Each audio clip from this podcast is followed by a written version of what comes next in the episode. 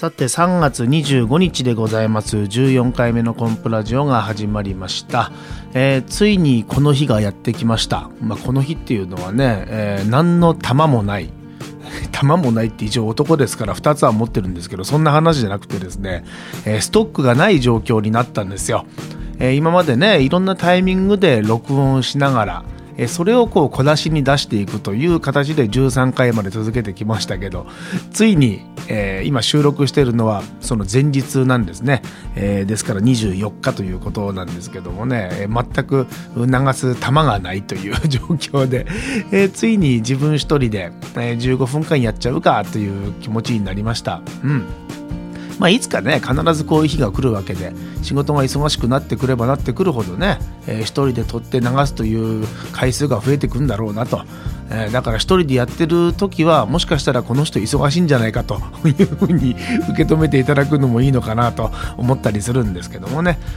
今ね忙しいって言ってね、まあ、マジックショーの方はねおかげさまで、えー、今年に入りそして今期に入り昨年を大きく上回るペースでねお仕事させていただいてて今年もいい感じで駆け抜けれるかななんて思ってるんですけどもね、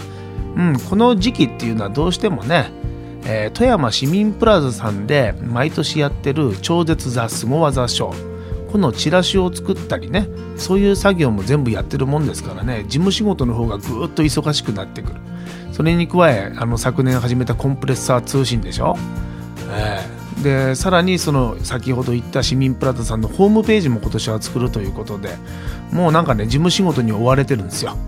あそういう意味ではこうやってねマイクに向かって喋るのが一つのストレス発散になるのかもしれませんけどもね、えー、ストレス発散って言ったってあのストレスをあまり感じない方なんですよね、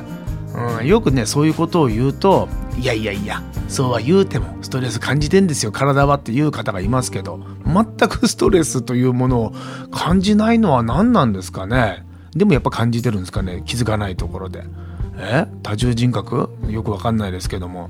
ストレスってそもそも何なのかっていうことすらわからないですからね、うん、あの若い子に、えー、胸焼けってわかるって聞いて全くわかんないって言われたことがありましたけどあの感覚に近いものがあるんですかね、うん、自分が経験してないことはわかんないじゃないですか。自分がね一度でもそういう体験経験があればああこのことかって分かりますけどもね。よくほら無人島にパッと行ったら鳥さんが逃げていかないっていう話聞いたことありますけどその人間に対する恐れみたいなものがないんでしょうね。知らないっていうのは強いですよね。何でも知ってしまうとこう怖い部分が、えー、なんか恐れをこう感じてなかなか前に進めなくなったりするんですけどもね。そういうのを全くなしに前に進んでいけることができればね本当はあの理想なのかもしれませんけどね。何にでもこう恐れ恐れドキドキしながら、石橋を叩きながら歩くタイプなんですよね。だからちょっと全身が遅いのかなと自分で反省したりもしますけどもね、うん、あのこの間ねあるラジオで平野レミさんが全く周りのことを気にしない人なんだっていう話をやってましたけどね。あのごめんなさいね。平野レミさんのことはよく分かってないんですけどもその話を聞いてやっぱすごい人っているんだなと思ってね。うん、全く気にしないんですって、えー、あの料理料理家ですよね。料理を作る方。にもかかわらず料理のレシピなんかもポーンと入れてパーンと入れてみたいなことしか言わないんだっていう。本当かなと思いながらもなんかその何も気にしないっていうのがいいよなと思ってね。うんなんかもう話があっち行ったりこっち行ったりしながらもう15分間とにかく喋ろうと思ってるんですけどあのあの振り切れるって大事だなってことを最近ずっと思っててこれこの間もねシャンシャンチューズデーでも喋りましたしねいろんなとこで最近会う人会う人にそんな話してるんですけどもあのずっとそのステージに立つ時ってやっぱ緊張感っていうのはあったんですよね昔ね。で緊張感があってドキドキして舞台に立ったら何の記憶もなくなるだから、えー、その記憶がなくなるのが嫌だからもっと冷静になりたいんだっていう自分がいて冷静になるにはどうしたらいいんだろうと思ったら普段通りにステージ立てばいいんだとずっと思ってたんですね。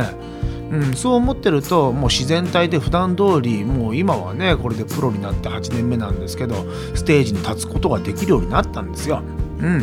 なったはいいんだけどちょっと待てよと、うん、あのステージ上とそれから楽屋舞台袖のこのレベルが同じになったところでもう一回このステージに立った時にぐっと何かをこう上げなきゃいけないんじゃないかなという気持ちになってきましてね、うん、その制限を外した振り切れた自分っていうのをちょっとこうなんか舞台で見つけたいなと思うんですけどもね。なんかやっぱり気にしてしまうんですよねいろんなことをね。うん。あの考えてみるとその振り切れるっていうのは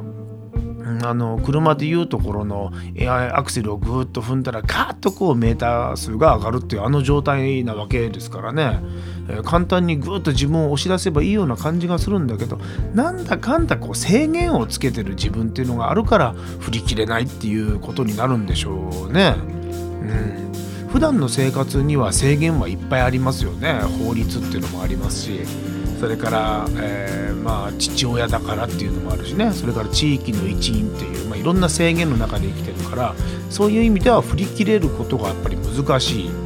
本当の自分っていうのは出してるようで出してないのかもしれませんよね。うん、さあそういう制限っていうものを全て取っ払った取っ払うことができるのがステージだとするとそこで本来自分の持ってる解放された自分っていうのをそこに出せるようになれば芸人としてまた面白いステージに行けるのかな飛躍できるのかなと思うんですけどもねなかなかそれができない。うん、この間、え、ステージの本番の直前にそのことについて考えてたんですけどもふっと頭によぎったのがその気にしないっていうキーワードだったんですよ。そのね平野レミさんの話を聞いてああこういうことなんだろうなと。うん、あの振り切れるっていうことの解決これが全ての解決の言葉だとは思いませんけど振り切れるためには気にしないってことは一つのキーになるんじゃないかなということをね最近ちょっと思ったりしてるんですけどもねなんだかんだ気になりますよ。うんまあもともとねいろんなこと気にするタイプなんですよ。気にしいね。人の顔色見たりとかね。まあそれが芸人として空気を読むんだっていう一方ではね言い方もあるからここが難しいところでね。今あのお客さんは退屈そうにしてんなとかね。こっちのお客さんちょっと今集中力が途切れたなとかこういうのも顔色見ながらやってるんですけどね、うん、こういうのを気にしないってことになるとえー、これでやっぱ気にしないっていうキーワードは違うんじゃないかなとか思ったりもねまたこう話が堂々巡りしていくんですけども。だからその振り切れるためのポイントっていうのは、えー、気にしないことっていうこの一言だけではまだ解決はできてないっていうことだと思うんですよね。うん、あのいろんなことを経験してそれなりのレベルに達した上で気にしない。とりあえずはこれでえー、しばらく頑張ってみようかなと思ってるんですけどね。なんでねこの本番前にこの気にしないっていうフレーズが出てきたかというとこの間ねホテルニューオータニ高岡さんであの一人で出演してきたんですよ。いつもアシスタントのともやんがいるんですけどもね全部準備してくれてポンプさんは直前に行くだけという状況になってるんですけどこの日は、えー、まあ一人で行ったんですよ、うん、一人で行ったから道具も自分で出して、え、まあいろいろ大変でしたけどもね。でふっとこの本番前に看板を見た時に、えー、ある企業さんが新しいその建物を建てたそのお祝いのパーティーだったというその看板を見てそれをこう理解した時に、えー、っていうかまあその時理解したのかよっていう話もありますけどもね、えー、あそうか。じゃあこのことについて喋った方がいいのかなとかね。いうことをいろいろ気にしてたんですよね。うん、いやもしかしたらこれ、えー、その関係者の方がいらっしゃるから、えー、お祝いの言葉の一つも言った方がいいんじゃないかとかそんなこと考えてるとねなんか逆に、えー、こんなこと言っちゃダメなんじゃないかみたいなこともこう頭の中によぎってくるとあのいわゆるその 自分の中にいろんな制限を作ってってることに気づいていやちょっと待てよと。おそんなこと考えて舞台立って本当にお客さんに楽しんでもらうような演技ができるのかなと思ってね、うん、よく 結婚式やなんかでね、えー、ロープカットロープを切ってつなげるというマジックをやるときにロープを切りますっていうこの切りますっていう言葉を発した瞬間に自分でえー、今切るっていう言葉使ったみたいなこの気にしいが出てきたりして。そんなことはお客さんのほとんどは気にしてないんですもんね。もうそんなこと気にせずにやっちゃえばいいのに気にしてしまう。仁王谷のそのパーティーでもね新しい建物できたお祝いの話しなきゃいけないんじゃないかっていうことを考えながらやるからいつもと違った形になる。だったらもうそういうの気にせずにやっちゃえよと思って立ったのがうまくいったんですよ。全く気にせずにいつも通りあのー、もう失礼なことも言いながらね、うん、展開してくる。そしたら全然あのー、問題なく大いに盛り上がってありがたいなという、まあ、ショーで終わったんですけどもね、うん、あマジックなのにアンコールももらっちゃって。だからやっぱりね気にしないっていうことをまずは、えー、ずっとやっていこうかなと。気にしないシーンってそそれがね、うん、あの振り切れるということへの一つの近道なのかなということをねちょっと思ったりしてるんですけどもね、えー、こうやってねずっと一人でブツブツ言ってるだけであっという間に時間って経つんですよね。えー、あのいつもねおしゃべり日記っていうのはやってますけども最初の頃3分4分だったのが今もう10分ぐらいになっちゃうんですよ。あの理由は分かってるんですよ。このどんどん話が長くなってく理由っていうのはね、うん、最初にプランを作ってないから、うん、おしゃべり日記ね、えー、その日あったことをこう一日のデッサンとして、えー、朝から順にこう順を追って、うん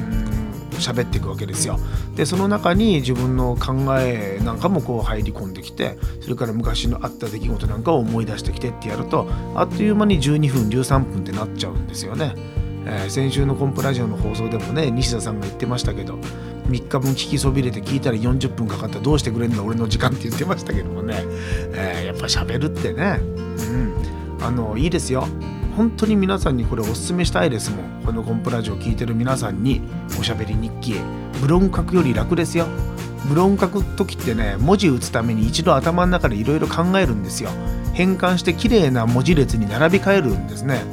おしゃべり日記っていうのはもう自分で喋って録音するだけだからもう関係ないんですよ。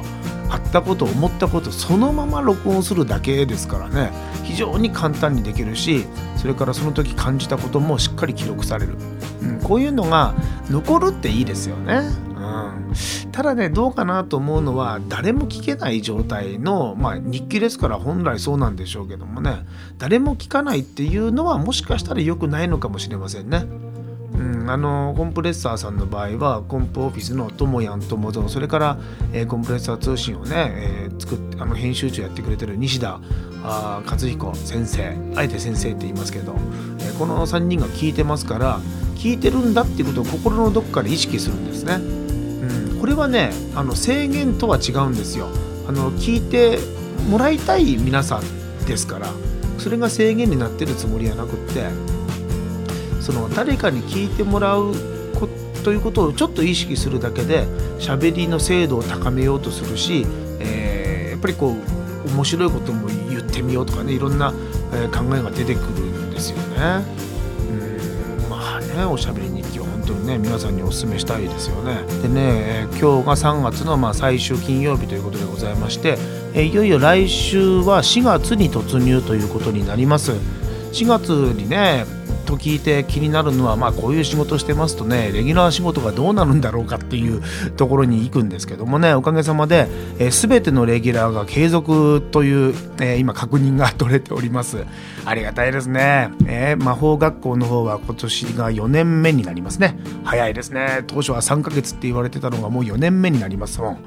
ね、それから、えー、FM トナミでやってるマジックツアーこちらが9年目ということになります。そして、えー、トナミ衛星通信テレビと高岡ケーブルテレビで放送しております。コンプレッサー見聞録ここが11年目。これすごいですよ。きっとね県内で最も長寿番組じゃないかっていうふうにねこの間誰かが言ってましたけども。ありがたいですよ。11年目。もう最初の頃の自分を見てびっくりしましたもん。若くって。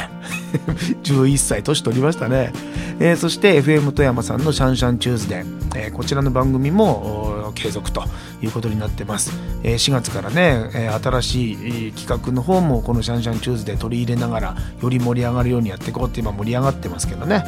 うん、こんな形で全部継続されるっていうのは嬉しいですね。うん、そして人生は42年目ということで、こちらの方も継続も決まってるようで、決まってるんですかね。もしかしたらね、えー、内々の方で、えー、まあ、ここでおしまいみたいなことがどっかで起こってるのかもしれませんけど、それはね、健康診断かなんかで、えー、しっかり調べてみないとわからないところなんですけどもね。えー、ということで、えー、15分間勝手気ままに喋りまくりましたけどもね、えー、全く編集する気はありません。えー、それがインターネットラジオだろうということで、えー、今日はお別れしたいいと思います。また来週お会いしましょう。マジシャンのコンプレッサーでした。コンプラジオ